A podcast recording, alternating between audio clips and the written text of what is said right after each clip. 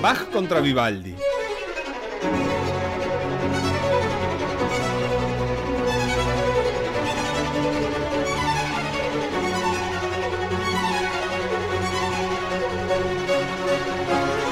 Verdi.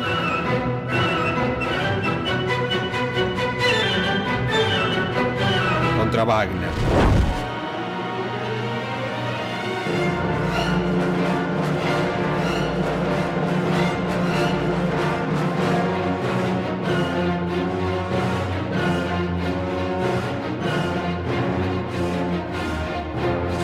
Violín contra el violonchelo.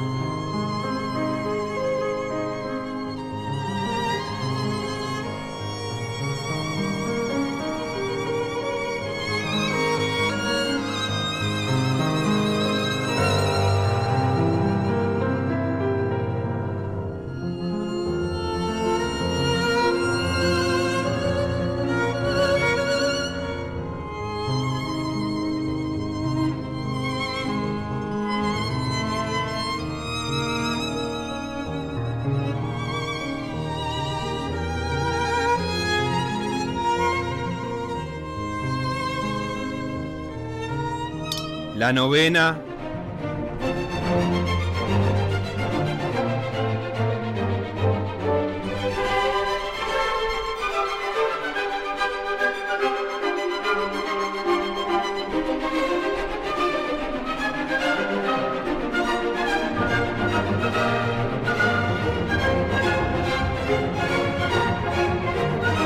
Contra la novena de Mahler.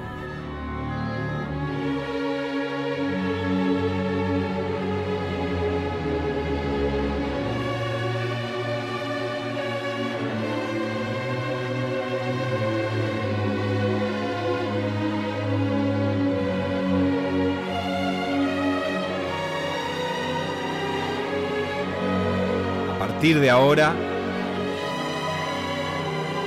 partido clásico.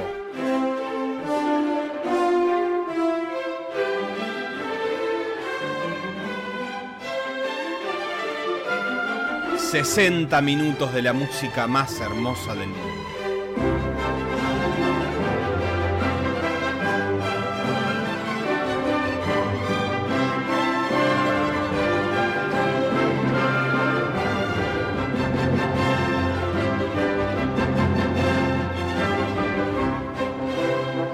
Partido clásico.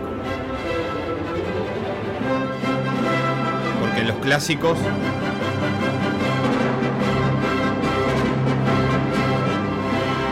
sí hay favoritos.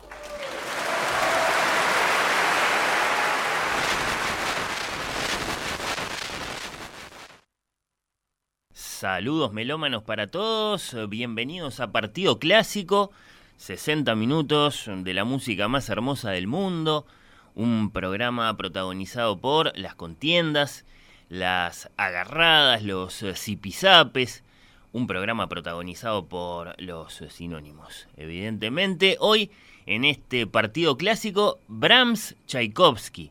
Tchaikovsky, Brahms, dos colosos de la segunda mitad del siglo XIX y del postromanticismo, el alemán, el ruso, el ruso, el alemán, dos fenomenales tejedores de melodías que no solo representaban ideales estéticos eh, distintos, alguno dirá incluso opuestos, sino que además, bueno, pues no se querían el uno al otro, eso hay que decirlo desde ya, se dedicaron palabras y gestos eh, muy duros, Brahms y Tchaikovsky, en los conciertos había separación de hinchadas, todo eso, no podemos descartar, en ese sentido, que el problema entre estos dos músicos que el motivo original, digamos, de su enfrentamiento fuera que, atención, ¿eh? habían nacido el mismo día. ¿No? Piensen un poco. Son dos de los músicos más famosos de Europa, ¿no? Admirados, celebrados, queridos. Cada vez que llega el cumpleaños de cada uno, tienen que soportar la posibilidad del eclipse, del cumpleaños de uno por el otro. Sos uh, Tchaikovsky, ¿no? Lo invitas a Liszt a tu fiesta te dice, no, perdona, lo que pasa es que voy a ir al cumpleaños de Brahms. porque no sé qué, ¿no? Un poco te enojas. Así que eso, habían nacido el mismo día, el 7 de mayo de 1833 Brahms, de 1840 Tchaikovsky, que era un poco más chico. Insisto, yo no descartaría que la razón por la que se tenían tanta tirria estos dos grandes compositores fuera que inevitablemente se pisaban el uno al otro cuando llegaban los cumpleaños. Acá los tenemos frente a frente, cada uno con sus mejores, más emocionantes composiciones. Mueve Brahms. Brahms, el de Hamburgo, 1833, 1897, el de Viena, el más clásico de los compositores románticos, que nació en Hamburgo, que tomó a Viena como su patria, el heredero de Beethoven, bueno, de su Sinfonía número 4 en Mi menor, opus 98, la última de sus eh, sinfonías de 1884, escuchamos su segundo movimiento, su movimiento más lento y conmovedor, que es este andante moderato, cuidado con esos corazones. Mueve Brahms, escuchamos a la Orquesta Filarmónica de Berlín, dirigida por Claudio Abado.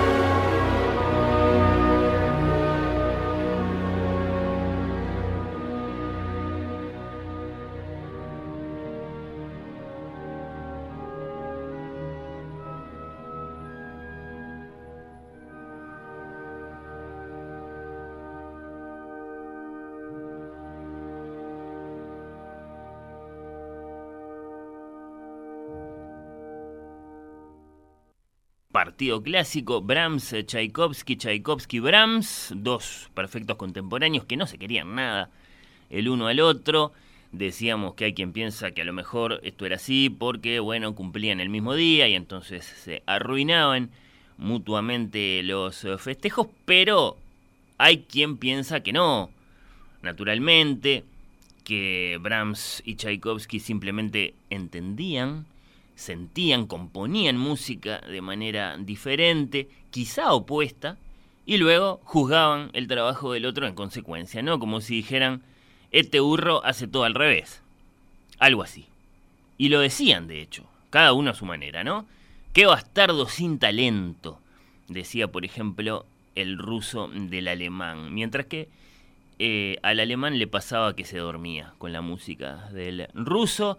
1 a 0 Brahms hasta ahora y Tchaikovsky, 1840-1893, va por el empate de su sinfonía número 5 en mi menor, opus 64, la penúltima.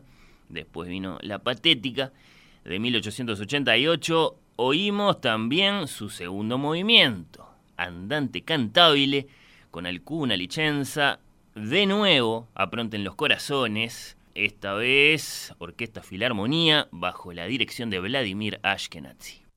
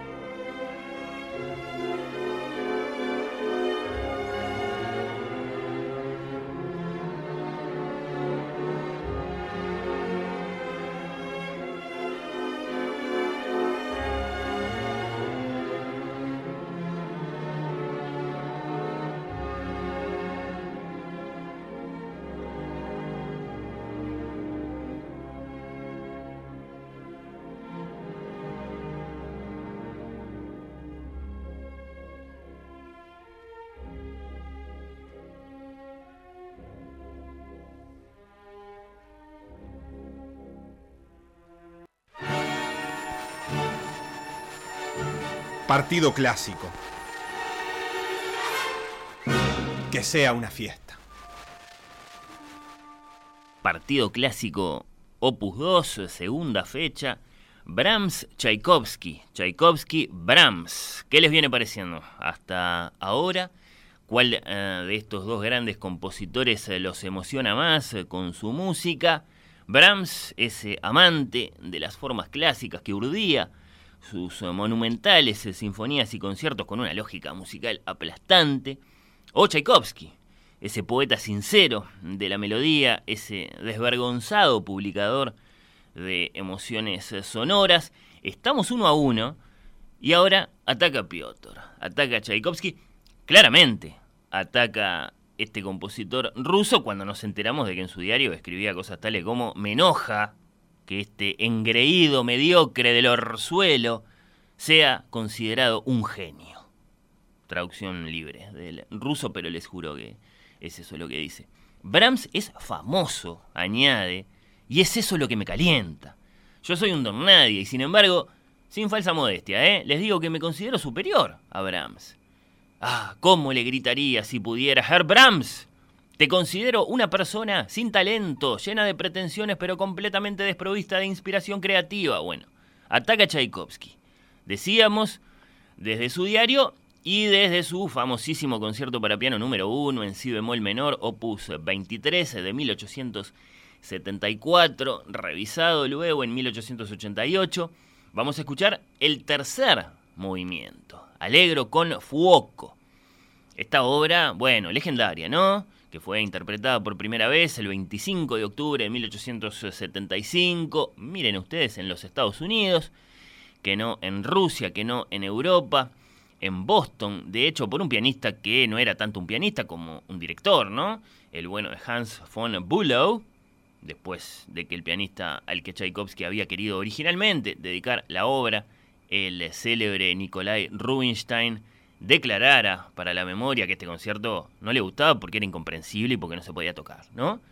De tan endiablado, el maestro Rubinstein se desdijo luego de sus críticas, esto lo sabemos también.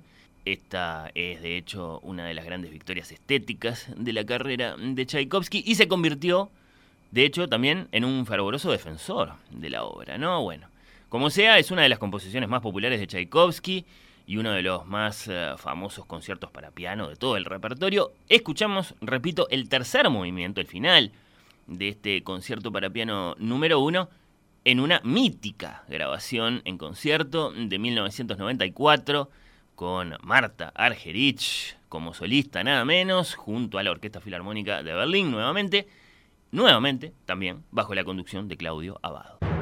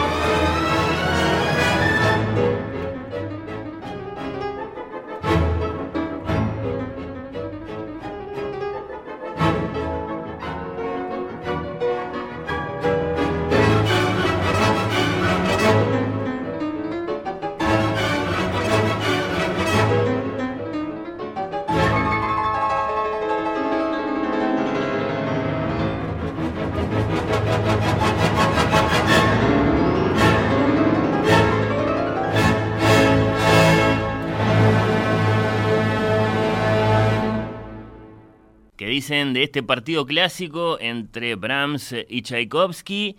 Gana el ruso 2 a 1, pero avanza el alemán por empatarlo en el final. Atentos, porque están a punto de oír un locamente apasionado pasaje de su concierto para piano número 2 en Si bemol mayor, opus 83.